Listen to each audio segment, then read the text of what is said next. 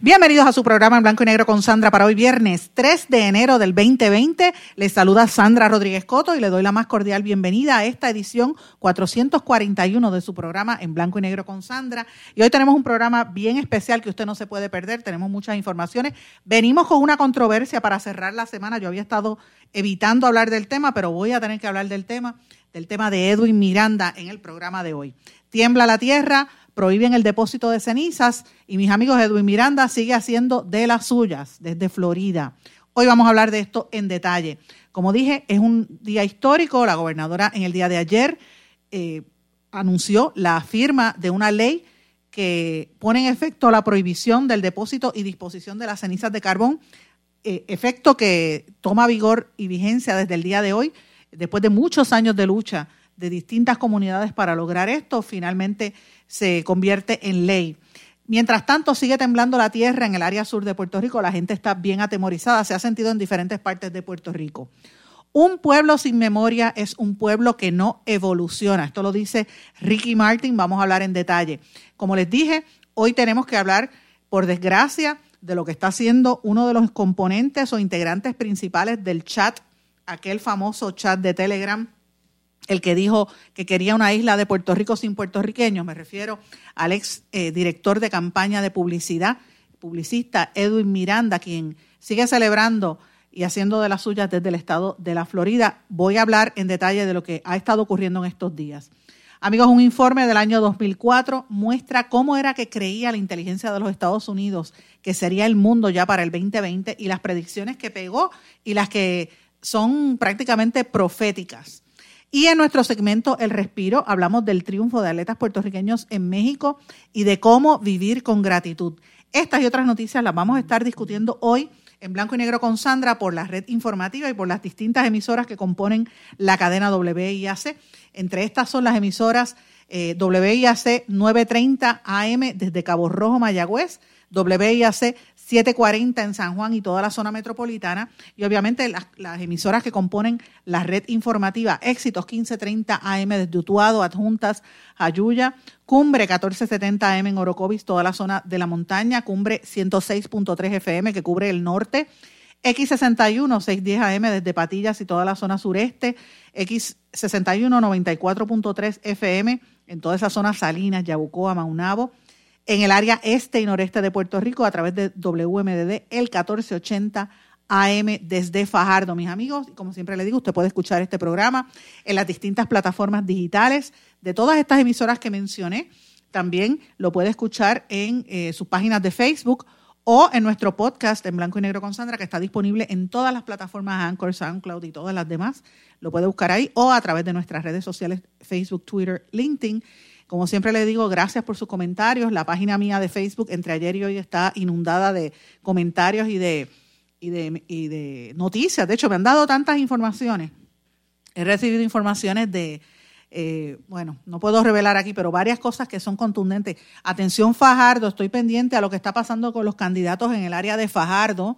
Tengo información que estoy corroborando sobre lo que pasó allí, gracias a los amigos Radio Escuchas que me, me dan los la. Así que agradezco mucho su sintonía, pero vamos de lleno al programa. En blanco y negro con Sandra Rodríguez Coto.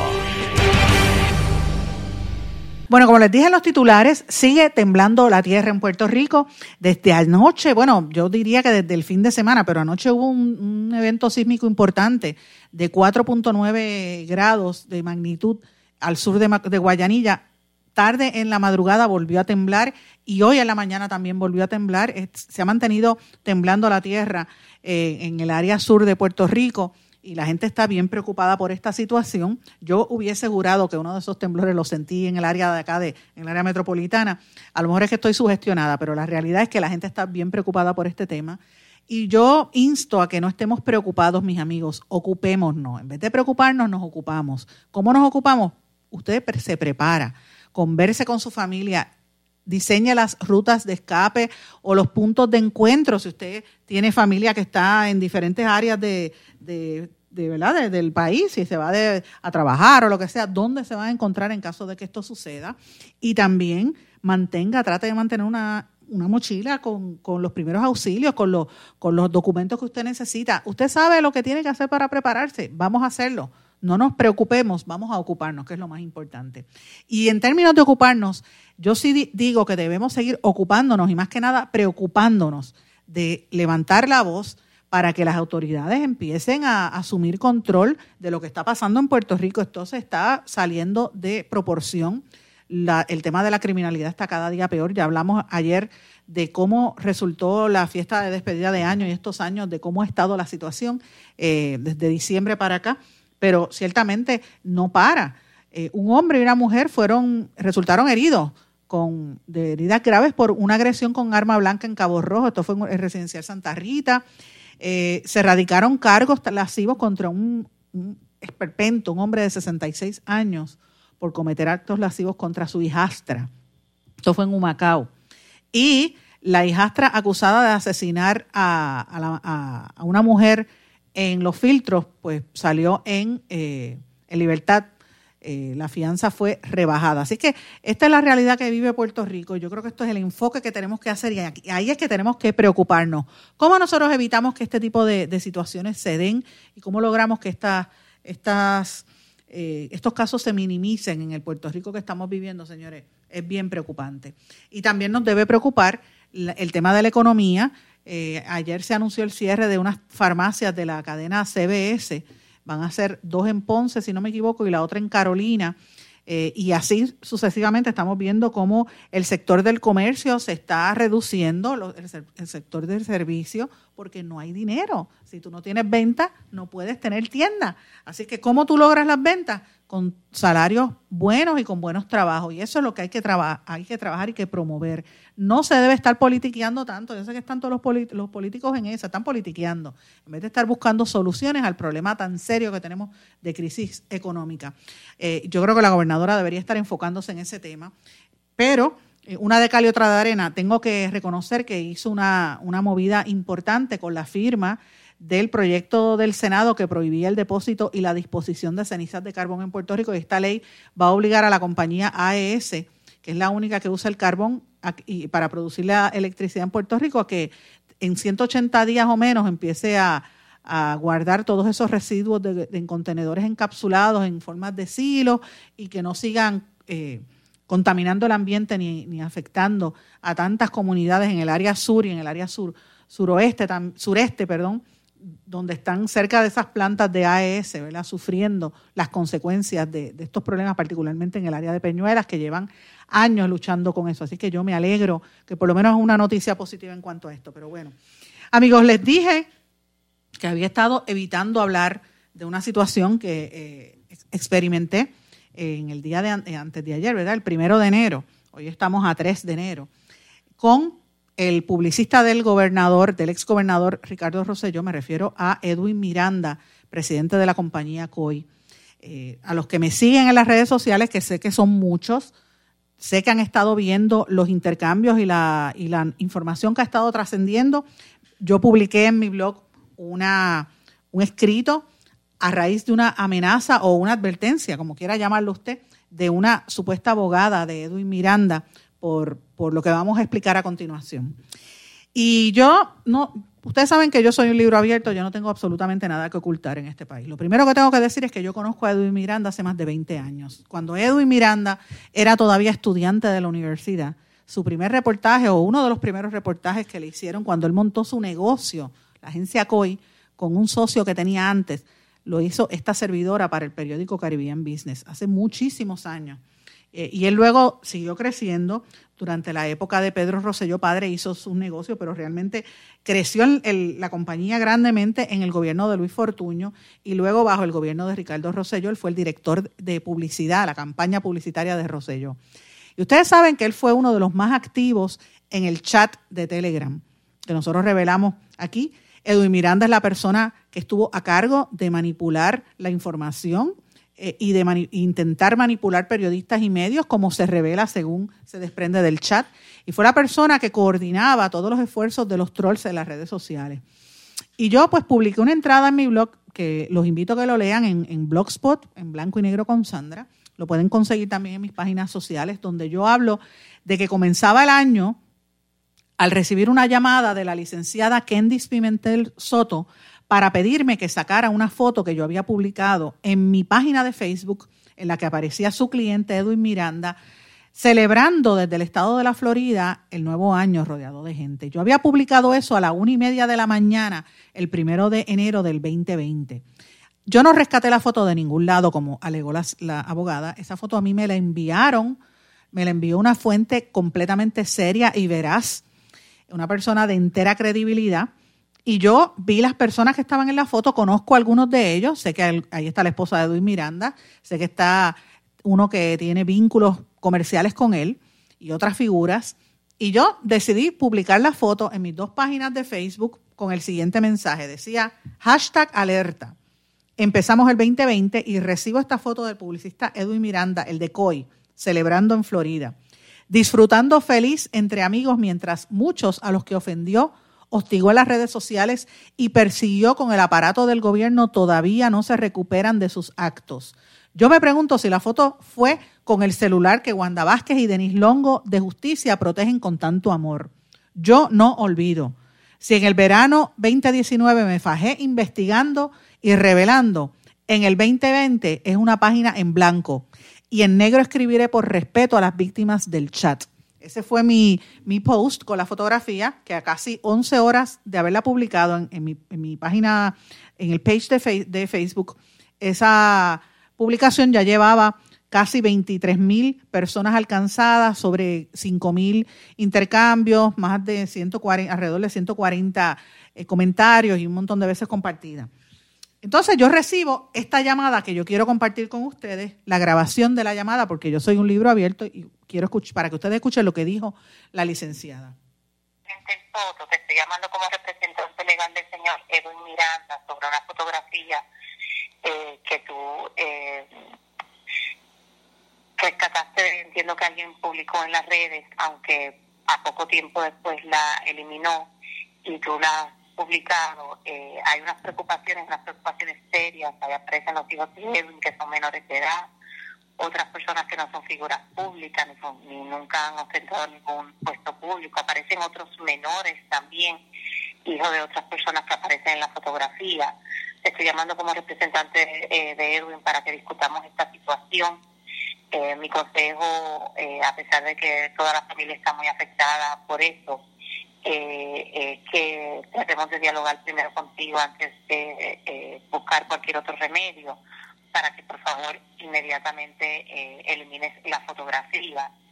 y nuevamente la preocupación es son los menores eh, yo estoy segura que tú sabes eh, las cuestiones de seguridad que llevaron esta familia a mudarse de Puerto Rico y que todavía eh, donde están les padecen.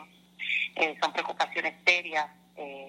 Don Edwin ha tenido que tomar medidas serias para proteger a su familia y todavía el día de hoy recibe amenazas serias. Y le preocupa que sus hijos, que no tienen redes sociales, que no tienen redes sociales, no tienen redes sociales, eh, aparezcan en las redes sociales con eh, adjunto al mensaje que tú publicaste. Por favor, eh, me excuso, el primero de enero, eh, pero voy a estar pendiente a mi teléfono para que discutamos esta situación. El pedido es que inmediatamente eh, elimines la fotografía donde aparecen estos niños y todas estas personas que no son públicas eh, y que te vas a decir no son Edwin Miranda. Esas fueron las declaraciones de la licenciada Kendis Pimentel Soto, que me dejó un mensaje, como ustedes escucharon, en mi teléfono celular personal. Yo la llamé en cuatro ocasiones y la licenciada no contestó.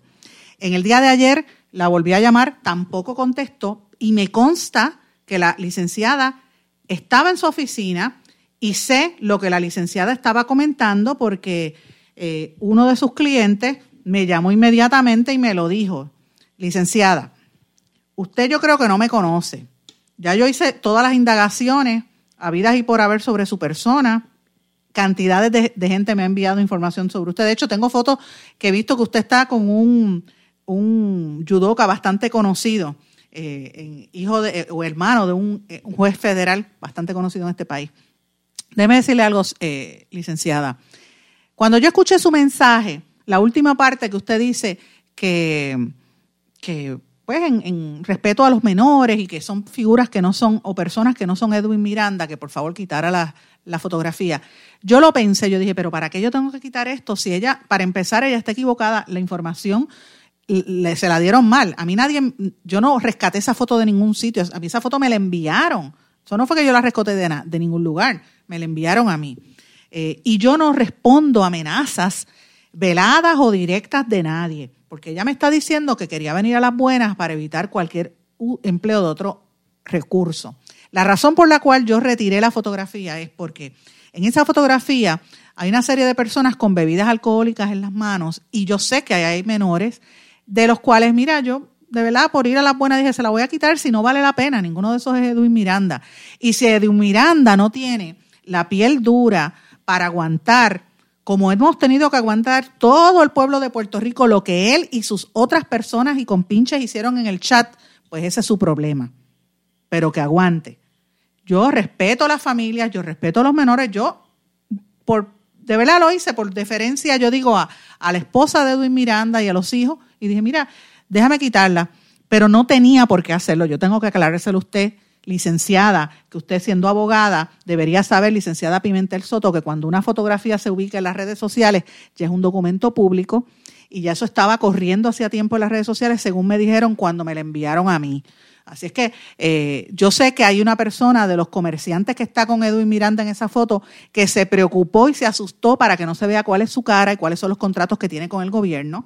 Pero pues allá allá esa persona va a tener que rendir cuentas y yo tengo toda la información y en su momento la vamos a dejar saber. Ahora, yo tengo que decirle algo.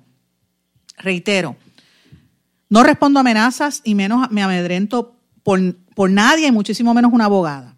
Como dije, reitero, lo hice porque quería pensé en, que habían unos menores con bebidas alcohólicas y quien tiene que dar explicaciones son los que aparecen en esa foto, los adultos que aparecen con bebidas alcohólicas al lado de menores. Ustedes son los que tienen que dar explicaciones, no yo. Y ahora yo le tengo que recordar a la licenciada que si en aras de que se dé la transparencia que ella está pidiendo, yo le exijo, como hice en mi columna, lo hago a través de este medio, que si ella quiere hablar de transparencia y de respeto, que le diga a su cliente que nos encontremos y me deje ver el, famoso teléfono que no quisieron entregar al Departamento de Justicia, el, teléfono que él se negó a entregar con las conversaciones del chat de Telegram y otras que no han salido a la luz pública. De más está recordar que Miranda fue uno de los más activos en ese chat y, los chats, porque fueron más de uno. Usted recordará que dimos a conocer que fueron más de uno. La, el impacto de lo que hizo y de lo que comentó Edwin Miranda fue tan contundente que la Asociación de Agencias Publicitarias de Puerto Rico sacó a la agencia COI de su gremio profesional porque era una vergüenza para ese gremio profesional. Y yo pensé que quizás COI no eh, la Asociación de Agencias no debió haberlo hecho porque cuando los populares estaban en el poder, a la agencia Lopito y Lani Howie no la, no la sancionaron ni le quitaron, no la votaron de la Asociación de Agencias cuando fueron parte del esquema de, de Aníbal Acevedo Vila bajo los populares. Pero en este caso fue distinto porque Edwin Miranda manipuló la información, se burló de, las personas más vulnerables, como todos los que aparecen en el chat, empezando por los muertos del huracán María y las víctimas del huracán María, las personas envejecientes, las mujeres, las personas LGBT, o sea, y, e infinidad de otras figuras que se hicieron, fueron víctimas de, de gente como Edwin Miranda. No podemos olvidar que Edwin Miranda en dos años obtuvo sobre 51 millones en contratos con el gobierno de Ricardo Rosello a través de sus compañías como Coy Américas, Coy Rise, iCrossing y la compañía IXS, que tenían más de 100 contratos según un reportaje del periódico El Nuevo Día. Eh, cuando trascendió que el tribunal apelativo, ustedes saben que le tiró la toalla, no tiene que entregar el, tribunal, el celular. Y yo creo que Wanda Vázquez lo está protegiendo, al igual que a Elías Sánchez. Eh, ella dijo que a lo mejor iban a apelar. Pero yo le quiero recordar a Wanda Vázquez, que es la gobernadora, que radique, que radique, porque no podemos olvidar lo que hizo Edwin Miranda y todo ese grupo, que conspiraron para afectar las vidas y reputaciones de personas de primer orden, como Mario Marazzi, el economista, que prácticamente quisieron destruirle la carrera. Al ex monitor federal de la policía intervinieron en unas pesquisas federales de Arnaldo Claudio, eso es una violación a leyes federales. Al representante que antes era popular y ahora es de Victoria Ciudadana, Manuel Natal, se burlaron constantemente e incluso Edwin Miranda dice en uno de los chats, algo hay que hacer para que escarmiente este muchacho, o sea, querían castigarlo. Se burlaron de su pareja y actual candidata a la gobernación, la abogada Alexandra Lúgaro. Se burlaron, eh, usted recordará cuando el ex gobernador Rosselló le dijo prostituta con cuatro letras a Melissa Mar Viverito, a la ex concejala. Edwin Miranda fue el que también le aplaudió y digo, cáiganle encima. También llamó prostituta a la senadora del PNP de su propio partido, Evelyn Vázquez. Fue Edwin Miranda quien le dijo esa, esa palabra peyorativa, la comparó con una prostituta. Eso no soy yo, eso usted lo puede ver en el chat. Fue Edwin Miranda el que utilizó unas palabras despectivas y soeces para referirse al senador popular y actual aspirante a la gobernación Eduardo Batia. Fue Edwin Miranda el que se burló de la alcaldesa de San Juan y, también aspirante a la gobernación Carmen Yulín Cruz a la que se burlaba diciendo que era dama. Fue Edwin Miranda quien estaba constantemente vigilando al presidente del Senado y opositor político dentro de su mismo partido, Tomás Rivera Chats, que es PNP, lo estaban velando cada paso que daba Tomás Rivera Chats. E, y, y, se veía en el monitoreo de las redes. Fue Edwin Miranda el que manipuló las encuestas de los medios en, la radio, en las cadenas de radio y en la televisión. Dicho por ellos mismos y evidenciado en el chat fue Edwin Miranda, mis amigos, el que comentó burlándose del fallecido representante que falleció y murió por cáncer, Héctor Ferrer. De eso es que estamos hablando. Y si la abogada de Edwin Miranda está exigiendo respeto, yo le, yo le digo a ella que conteste las preguntas, que entregue, que entregue su celular, que si no tiene miedo, si, si, no, hay, si no tiene miedo, mira, no hay nada que, que esconder. ¿Cuál es el problema? Si no hay nada que temer, no hay nada que ocultar que me entregue el celular y yo, o, que me deje entrevistarlo públicamente. Ahora, yo tengo muchas preguntas que hacerle. ¿Quién está administrando los negocios que tenía? Edwin, Miranda. Es el que está detrás de varias agencias de publicidad que están llevándole campañas políticas a por lo menos dos de los candidatos, incluyendo a, a Pedro Pierluisi es él el que está detrás de algunos manejos en algunas agencias de gobierno a través de contratos como el contrato que tiene Carlos Bermúdez en la Fortaleza todavía al día de hoy. Que explique cuánto dinero se llevó la hermana de Pedro Pierluisi, que era gerente en una de las agencias de, de COI. Y yo, porque como yo soy transparente y, y yo soy un, un libro abierto y me gusta hacerlo, yo conozco muy bien a COI, como le dije. En un momento como relacionista trabajé con clientes comunes Así que yo visité COI en algunas ocasiones, le dije que conozco a, Edwin Miranda y conocí a algunos de sus compañeros, tenía unos excelentes profesionales allí y en esa agencia de publicidad. Yo lamenté mucho cuando los votaron de la Asociación de Agencias, pero eso se lo buscó Edwin Miranda por todo lo que hizo. Y él tiene que contestar los 51 millones de dólares que se consiguió del dinero público, porque mientras todavía el día de hoy hay personas, miren, yo puse un vídeo que salió en Guapa Televisión de, la, de Silvia Verónica Camacho, de una señora que todavía al día de hoy, tres años más tarde, ella vive bajo un toldo azul de FEMA. Se le moja la casa, la señora tiene un solo, un solo pulmón y una vecina la vio que se tenía que ir al carro a dormir de noche porque no ha recibido las ayudas. Y mientras esa gente está sufriendo en los campos de este país y en los residenciales y la gente pobre, personas como Edwin Miranda viven como millonarios en Brickell, que de hecho él vive en Florida, en el mismo edificio o en la misma zona donde vive Elías Sánchez. Yo tengo bastante información al respecto y esto se va a saber en las próximas semanas. Yo no le tengo miedo a Elías Sánchez y mucho menos a Edwin Miranda. Que tiren para adelante. Yo agradezco todos los mensajes de compañeros, algunos compañeros de medios competidores que estuvieron comunicándose con esta servidora. A los gremios periodísticos no me interesa, ¿verdad? Eh, porque lo ven como competencia, pero a los compañeros que, que mostraron su apoyo, gracias porque ustedes saben lo que yo he pasado durante todos estos años y ustedes saben que hasta mi casa fue víctima de un escalamiento donde me, destrozaron parte de mi casa como para, para amedrentarme y no me robaron absolutamente nada después del paso del huracán María cuando yo fiscalicé. Pero yo sigo para adelante porque la verdad es una y la verdad hay que decirle a este país hay que aclararlo, hay que, hay que limpiarlo de, de sabandijas que vienen aquí a robarse del dinero del pueblo para después pedir respeto, el respeto que no, no tuvieron para el país. Y yo vuelvo y repito, no tengo miedo, no tengo miedo que tire para adelante. Gracias a todos los que se comunicaron conmigo apoyándome y déjeme decirle, si usted me quiere demandar, hágalo. Que ayer mismo cuando usted, cuando publiqué esto, más de cinco abogados se comunicaron con esta servidora. Así que yo estoy tranquila. La, la verdad la llevo de frente. Yo no tengo nada que ocultar. El que tiene que decir las cosas y ser transparente es Edwin Miranda, su cliente. Así que yo, licenciada Pimentel, le recomendaría a su cliente que diga la verdad. Vamos a una pausa y regresamos enseguida. No se retiren, el análisis y la controversia continúa en breve, en blanco y negro, con Sandra Rodríguez Coto.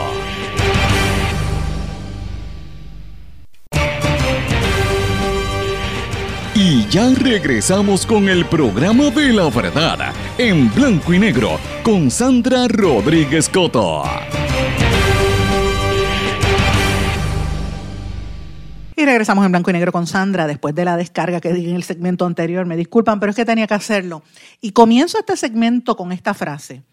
Un pueblo sin memoria es un pueblo que no evoluciona.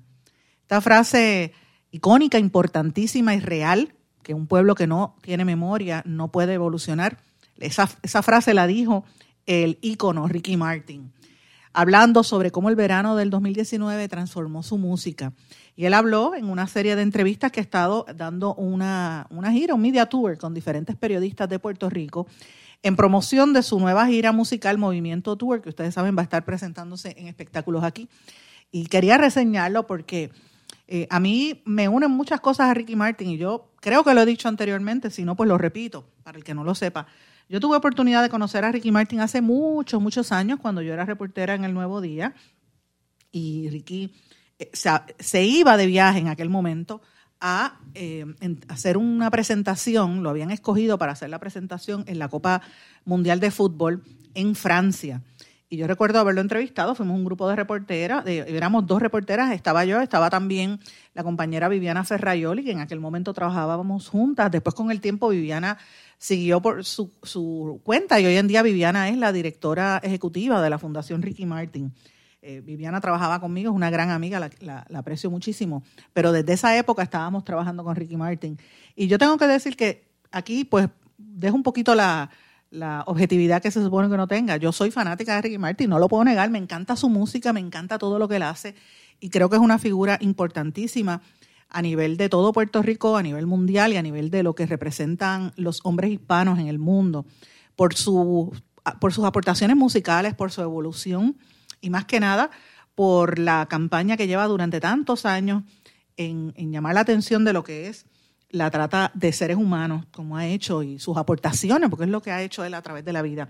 Por eso, mis amigos, cuando ocurrió, eh, se revelaron los chats, ¿verdad? Cuando nosotros comenzamos a revelar el chat, eh, yo no tenía idea de que Ricky Martin era una de las víctimas de, estas personas en el chat, porque los primeros tres días que estuvimos revelando en este blog y en este programa de radio, las páginas, las primeras páginas a las que tuvimos acceso del, famoso chat de Telegram, pues no estaba, no estaban los ataques directos a Ricky Martin.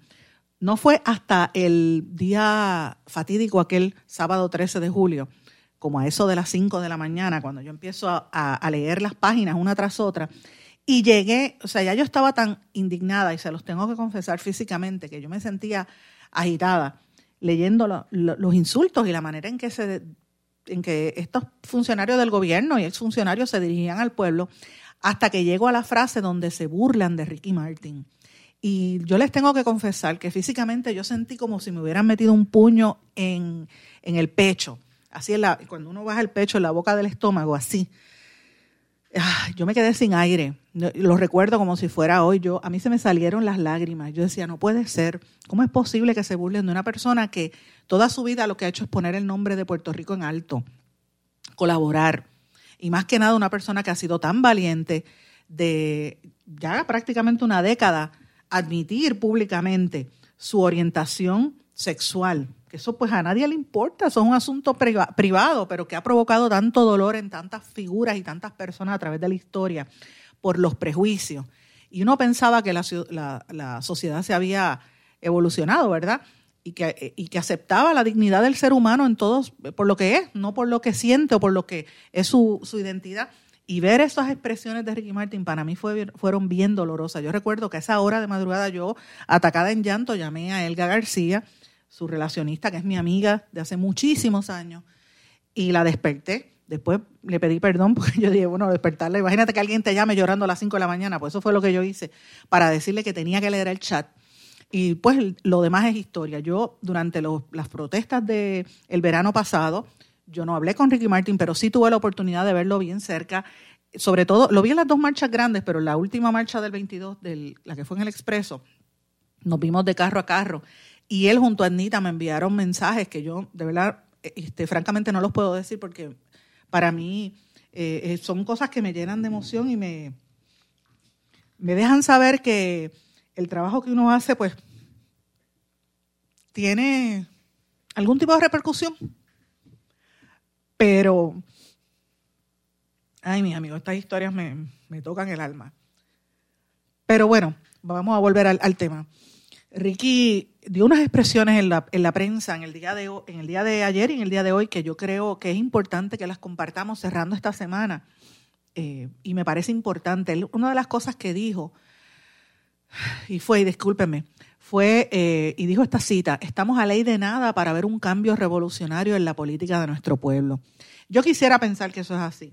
Yo quisiera pensar que, que esto que dice Ricky Martin es correcto, él habló de su evolución musical, pero él también habló de hacia dónde se tiene que dirigir Puerto Rico en momentos como el que estamos viviendo. Escuchemos parte de lo que dijo Ricky Martin en una entrevista que dio, eh, me parece que esta fue en el periódico, si no me equivoco, fue en el periódico El Nuevo Día. Escuchemos.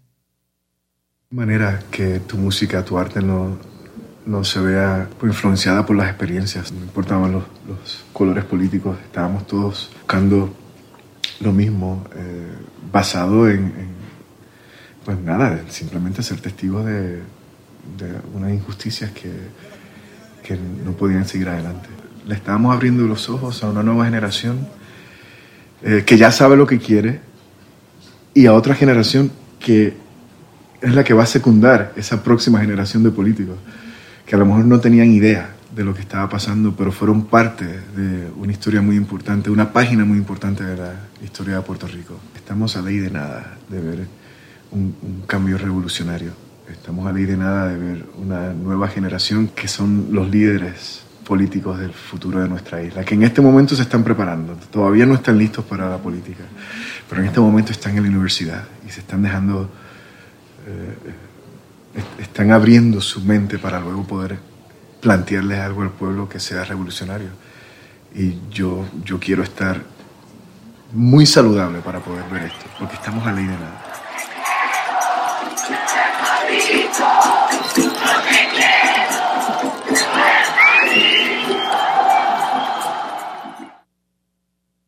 Estas fueron algunas de las declaraciones que dio Ricky Martin en sus entrevistas y quería compartirlo con ustedes, amigos, porque para mí es un motivo de mucha esperanza escuchar esto de una figura tan importante a nivel internacional como el que lo tiene claro, como la tiene la inmensa mayoría de las, de las personas en este pueblo puertorriqueño, aquí en la isla y en la diáspora. Es en, nosotros donde recae la responsabilidad de echar este país hacia adelante, por encima de todos estos eh, imberbes que siguen haciendo dinero con el dolor y con la necesidad del pueblo puertorriqueño. Así que yo eh, aplaudo a Ricky Martin por esto, lo hice en el día de ayer, lo repito en el día de hoy y me encantó, por eso quise compartirlo con ustedes. Pero bueno, amigos, vamos a hacer un cambio un poquito en, los temas también. Quiero hablarles de algo antes de que me pase el tiempo, que me parece que es importante. La población de Puerto Rico que ustedes saben había estado disminuyendo dramáticamente, pues ahora resulta que los últimos estimados poblacionales del censo dice que por primera vez en los últimos 15 años ve que Puerto Rico ha tenido un poquito de aumento poblacional. Eh, apenas 340 personas se añadieron a la población el pasado año. Esto es un, cero, un punto pero se trata de una diferencia drástica si se toma en consideración que el año anterior Puerto Rico había perdido 131.932 personas y que desde el año 2010 la población boricua ha ido bajando un promedio de 1.7% por año. Yo creo que esto tiene mucho que ver con la reconstrucción, ¿verdad? Con la cuestión de los procesos después del paso del huracán y que poco a poco han ido soltando algunos, algún dinerito, ¿verdad? No mucho. Pero más allá de eso, mis amigos, yo creo que eso también tiene mucho que ver con el sentir de muchos puertorriqueños fuera de la isla. Y esto yo, a mí me consta porque tengo amigos, tengo ex compañeros de, labores como periodistas. De hecho, se me ocurre Wilma Colón, que fuimos compañeras en el periódico El Nuevo Día desde hace muchos años. Los que conocen nuestra trayectoria se acuerdan de Wilma, que Wilma hacía las cápsulas de televisión con nosotros en, en que salían por Telemundo. Eh, y Wilma con el tiempo se tuvo que ir y vivía, vive en Estados Unidos. Eh, y ella misma me llamó, me decía, yo quiero regresar. Muchos puertorriqueños regresaron a principios del año pasado motivados, o el año, o el año anterior, ¿verdad? Motivados por, por aquello de estar con sus familiares después del paso del huracán María, pero otros vinieron después del verano a raíz de los, de los sucesos del verano del año pasado. Así es que yo creo que, aunque es muy poquitito, es, es, es ínfimo, 0.01%, por lo menos yo lo veo neutral y sería importante que Puerto Rico no pierda más eh, población. ¿Por qué, mis amigos? Porque es importante, porque en la medida en que Puerto Rico pierde población, cada vez somos menos personas las que vamos a estar trabajando por la economía de este país. Y es importante que haya una base sólida, porque si, está, si este pueblo se queda, si este pueblo puertorriqueño se queda despoblado, le vamos a dar la isla a quién? A los millonarios, y nosotros vamos a ser esclavos de los millonarios. Mm, eso es una de las preguntas importantes que tenemos que hacernos. Y la otra es, ¿dónde está la responsabilidad individual, ¿verdad? Como uno, de echar esto hacia adelante. No podemos salir. Yo respeto a la gente que se ha tenido que ir y créanme, yo lo he pensado muchísimas veces, pero yo quiero, yo apuesto por dar la batalla desde Puerto Rico mientras pueda, mis amigos. Bueno, y aparte de eso, les dije eh, que se los había comentado en el programa de ayer les, insto a que busquen, nuevamente se lo digo, el artículo de la BBC de Londres publicado, esto fue en diciembre 26, esto está por ahí disponible, donde habla de las soluciones al incierto y frágil futuro de Puerto Rico. Es importante que lo vean, porque esto yo lo ato a toda esta situación. Ellos entrevistan ahí a, la Asociación de Industrias de Tecnología Médica, a las de las biofarmacéuticas, a las, a las eh, eh, a, las fábricas y manufactureras de Puerto Rico. Y ellos hablan de cómo ha sido la fragilidad de la economía de Puerto Rico y los planes que se han implementado y los recortes que siguen implementando a través de la Junta de Control Fiscal. Y ellos anticipan, según esto que lo publica la BBC de Londres, y la, además se basa en un estudio de la eh, Robert Wood. Hecho, Robert Wood es el principal economista para América Latina y el Caribe de la unidad de inteligencia de la revista The Economist. Ambos se refieren a que la economía de Puerto Rico va a volver a caer en los próximos dos años, que el rebote que estamos viendo en la construcción del año fiscal 2018-2019 va a ir bajando en la medida en que los fondos no lleguen y que él entiende que es eh, el incentivo fiscal para las empresas extranjeras no está ahí eh, señores, esto es bien serio porque todavía al día de hoy, a pesar de la insistencia del gobierno en hablar de, servicio, la manufactura sigue siendo nuestra punta de lanza económica. Todavía es el 40% de la, de, la, la economía y eso es lo que hay que, hay que defender. Aquí la gente cree que la, farmacéutica es una defensa a, a, una idea de las 936 del Partido Popular. Mire, señores, no lo han sabido explicar adecuadamente. Las manufactureras no tienen nada que ver con los partidos políticos, tienen que ver con lo que deja dinero para la economía y producen empleos que dejan la capacidad de los empleados ir a comprar en, las tiendas, gastar en los restaurantes y ayudar en el, en el aspecto de servicios de la economía. Para que hayan negocios en los pueblos, para que hayan tiendas y, y, y megamalls pues mira, hace falta gente que tenga buenos salarios y eso lo dan estas empresas grandes. A estas empresas grandes hay que protegerlas y por lo que vemos en este reportaje, que los están diciendo unos indicadores fuertes, ellos anticipan que podría volver a caer la economía en dos años, señores, y por eso es que yo creo que tenemos que estar con mucha eh, atención, prestándole la mirada a lo que dicen estas noticias a nivel internacional y más que nada para que veamos cómo miran a Puerto Rico desde fuera de aquí, más allá de, del enfoque de Estados Unidos, pelea entre Puerto Rico y, Donald Trump. No, señores, esto es mucho más amplio y yo los invito a que ustedes lo vean y lo miren para que lo tengamos bien presente, sobre todo en este nuevo año, que es un año donde se van a tomar decisiones político-partidistas. Vamos a una pausa y regresamos enseguida. No se retiren, el análisis y la controversia continúa en breve, en blanco y negro, con Sandra Rodríguez Coto.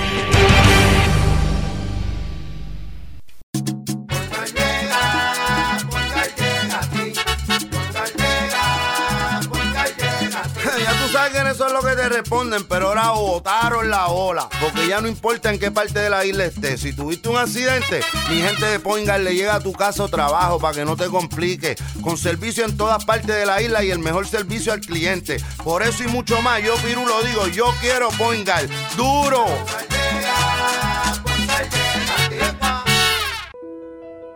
¿Sabemos cuántas personas murieron de verdad durante el huracán María? A usted lo escucharon en el momento de mayor desesperación. ¿Todavía siente aquellas noches a oscuras y de incertidumbre? ¿Qué pasó mientras los vientos azotaban y luego en aquellos días y semanas después cuando no había sistema de comunicaciones? Reviva cada minuto con una narrativa real sobre lo que pasó en la bitácora de una transmisión radial, catalogado como uno de los mejores libros del año 2018 por la crítica literaria. Es una lectura necesaria porque no podemos olvidar nuestra historia para que esta no se repita. Bitácora de una transmisión radial, disponible en las principales librerías a través de todo Puerto Rico y en la internet lo consigue en Amazon, en libros787.com y en travaliseditores.com, publicado por Travalis Editores. Quítese el dolor de cabeza con sus obligaciones de contabilidad con los servicios que presta Villalba y Villalba Company, directo, personal y con sensibilidad humana. Lo que se busca en un verdadero asesor de contabilidad para todo tipo de servicio de contabilidad, pago de IBU, pago de nómina, informes trimestrales y anuales y otros. Ofrecen servicio directo personalizado. Villalba y Villalba Company. Para orientaciones, su teléfono el 939-336-5774.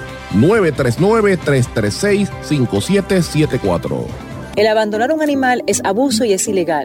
Si ya no puedes atender a tu perro, llévalo a un albergue o centro de control. Si lo abandonas en la calle, le estás garantizando una muerte dolorosa y segura.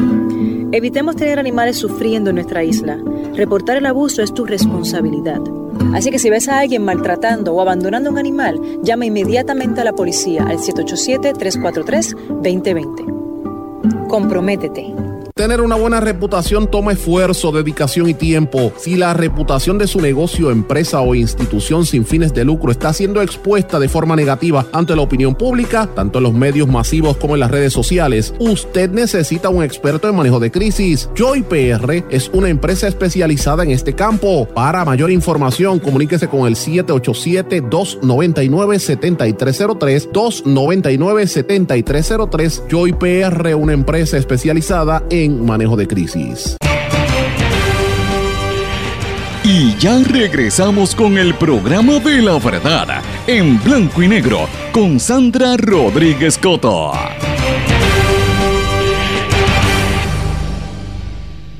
De regreso en blanco y negro con Sandra, mis amigos. Hoy no tengo mucho tiempo para dar noticias internacionales, ¿verdad? Yo sé que siempre me las piden, porque hoy quiero dedicarle un poquito más de tiempo a ese segmento del respiro, de las cosas importantes que tenemos que hacer y, en breve vamos a hablar de eso, pero no quiero dejar pasar la oportunidad de mencionar una noticia que a mí me llamó poderosamente la atención y viene de los Estados Unidos. Oigan esto, un informe del año 2004 demostró que el servicio de inteligencia, todas las redes de inteligencia en los Estados Unidos tenían eh, planificado o pensado cómo iba a ser Estados Unidos y cómo iba a ser el mundo para el año 2020 y en algunas cosas las pegaron, las predicciones fueron prácticamente proféticas, en otras fallaron malamente.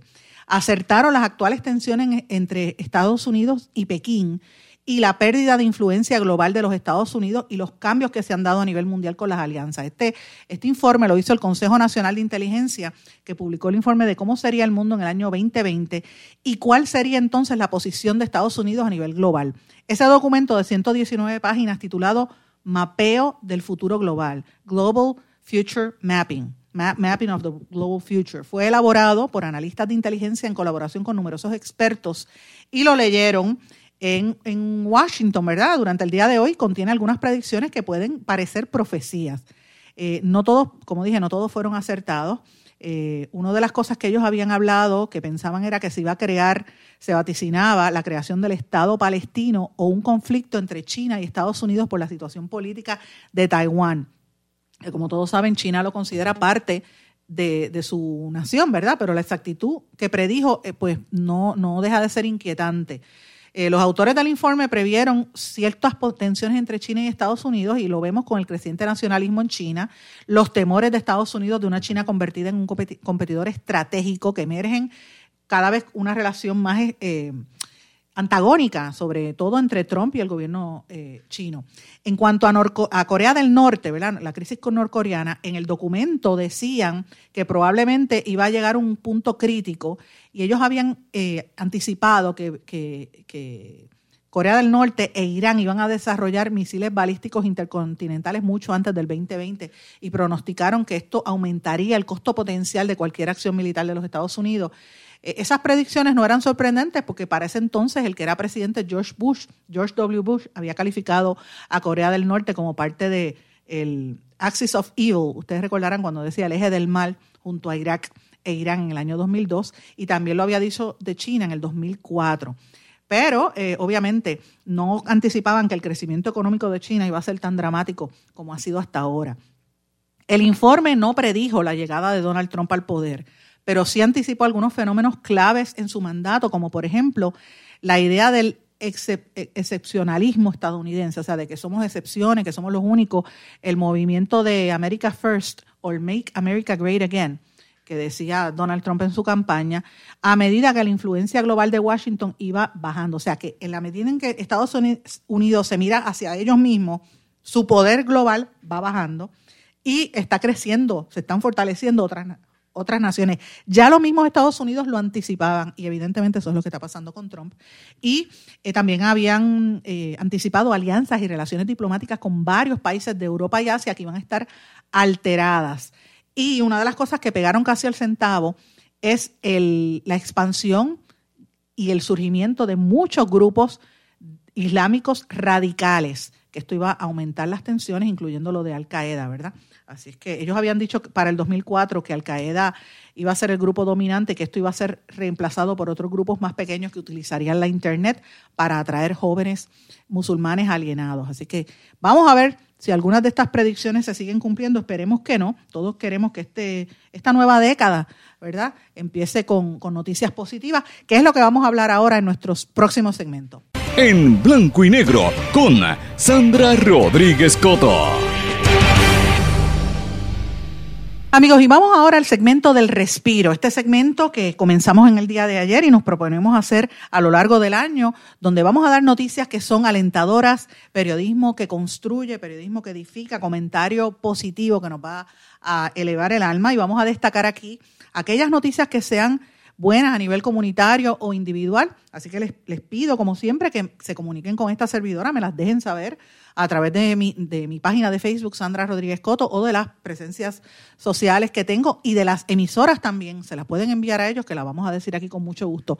Y hoy cierro el programa con, y, cierro la semana con dos noticias que me parecen importantes. La primera es de un grupo puertorriqueño que también está haciendo, eh, poniendo la bandera de Puerto Rico y el nombre de este país en alto, y me refiero al equipo de Guayama Taekwondo.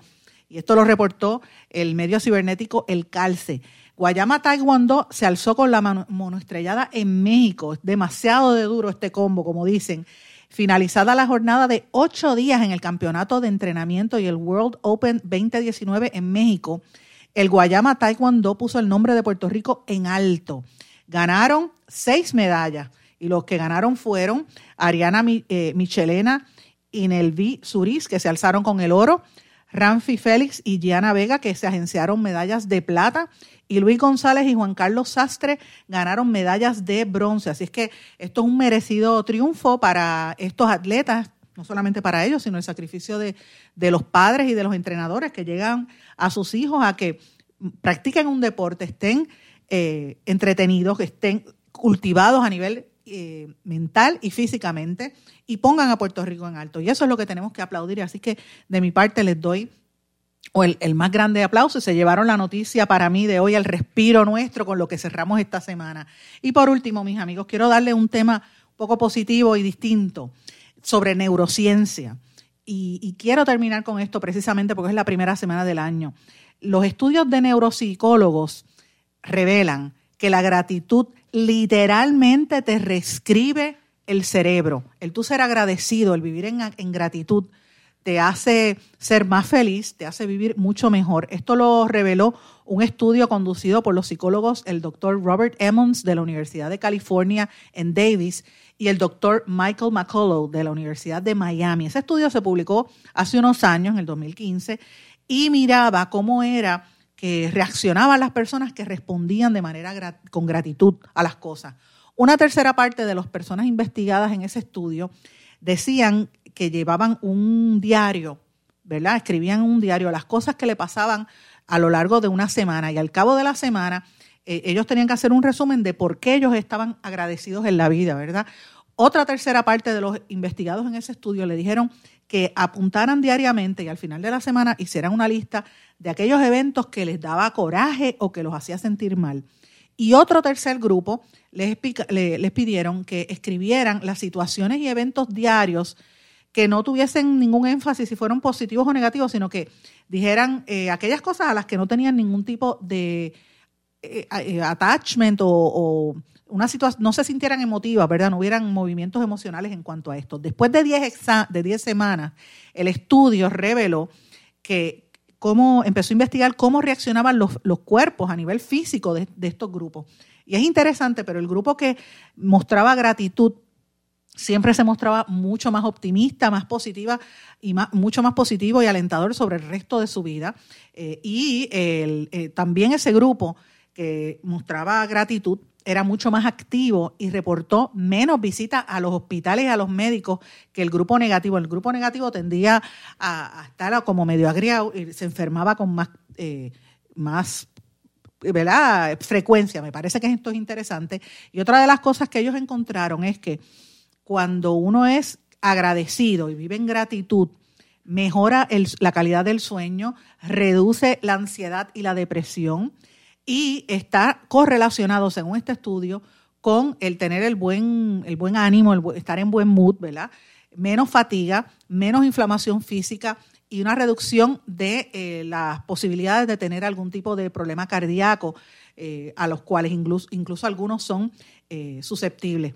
Hay otro estudio que se hizo por la Universidad de California en Los Ángeles que reflejó que las razones para tú ser agradecido también tiene mucho que ver con el cerebro, en términos generales, porque te va haciendo una reconexión de las membranas cerebrales y te ayuda a que seas una persona más positiva en términos generales. Esto activa una parte del hipotálamo del cerebro, según el estudio publicado por University of California, que tiene unas respuestas directas a nivel emocional, como dice te deja mejor, te deja, te permite dormir mejor, porque la gratitud, cuando tú eres eh, agradecido a la vida, emites, tu cuerpo emite un, la hormona dopamina que te ayuda a sentir bien, ¿verdad? Los, los psicólogos Robert Emmons de la Universidad de California en Davis y Michael McCullough de Miami, como dije, publicaron este estudio que fue sumamente revelador, sumamente interesante. Y entre las cosas que este estudio reveló, que a mí me, me llamaron poderosamente la atención, y con esto cerramos el programa, mis amigos, es cómo nosotros logramos ser más agradecidos en la vida. En momentos de dificultad, en momentos donde nos encontramos a veces con el agua al cuello, tristes como los hemos pasado todos, eh, y a veces es bien difícil tú ser agradecido en un momento así. Pero si tú te pones a pensar las cosas, tú dices, bueno, a pesar de que me quedé sin trabajo o a, pesar de que mi casa está botando agua por el techo o, perdí mi casa y todavía después del huracán no la tengo. Mira, siempre hay algo por lo que uno puede darle gracias a la vida. Así que, ¿cuáles son las tres recomendaciones para que uno vaya a ir cambiando esa actitud y viendo la vida con más positivismo? Yo les voy a dar tres según estos estudios. La primera, mantenga un journal, un diario de las cosas por las cuales tú agradeces la vida y lo escribes todos los días por lo menos apunta tres cosas al día.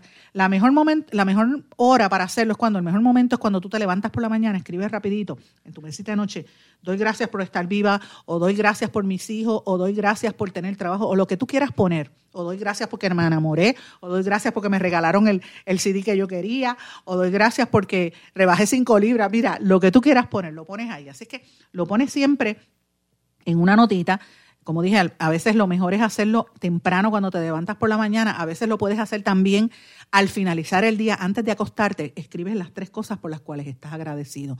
Pero no puedes fallar, tienes que hacerlo todos los días. Yo empecé este año y les aseguro que esto ayuda a cambiar la actitud de las personas. Ese es el número uno. El número dos, asegúrate de decirle a las personas en tu vida que tú los aprecias. Y lo tienes que decir en, diariamente. A veces tú estás con tu esposo y tú, pues la, la rutina se te olvida decirle, mira, gracias. o a tu hija, como hago yo, o a mis papás. A mí me pasa, se me olvida decirle a mi mamá lo agradecida que yo estoy de, ella y de mi papá, eh, que, estoy contenta por tenerlos cerca, por estar siempre cerca de ellos. Y a veces el tú estar eh, es importante y a veces, pero también es importante que, que se sientan que tú se los dices, se los dices en vida a tus familiares, a tus amigos, porque la vida es muy corta. Miren lo que ha pasado este, en este comienzo de año, toda la gente que ha fallecido, hasta una familia que fueron víctimas, ¿verdad?, de unos ataques a tiro. Sabrá Dios cuántas veces alguien quiso decírselo a esa familia y nunca se lo dijo. Pues mira, perdió la oportunidad. Así que lo importante es que tú se lo digas diariamente a las personas que, que, que quieres.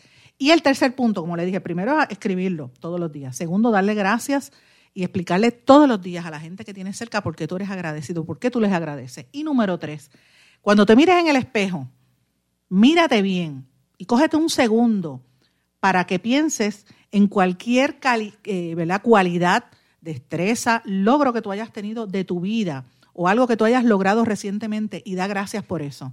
Que si conseguiste un trabajo, gracias. Que si bajaste cinco libras, gracias. Que si te enamoraste, gracias.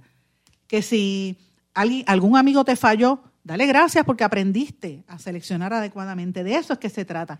Y si nosotros hacemos este ejercicio todos los días, les aseguro que nuestra vida va a ser mucho más, mucho más plena. La gratitud es importante, nos va a ayudar a reconectar las neuronas de, nuestro cerebro y nos va a ayudar a mirar la vida con más positivismo. Mis amigos, me tengo que despedir, no tengo tiempo para más.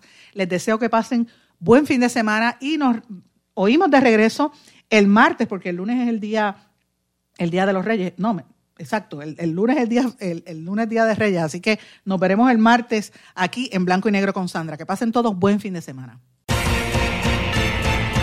¿Se quedó con ganas de más? Busque a Sandra Rodríguez Coto en las redes sociales o acceda a en blanco y negro.blogspot.com porque a la hora de decir la verdad solo hay una persona en la cual se puede confiar. Sandra Rodríguez Coto en blanco y negro.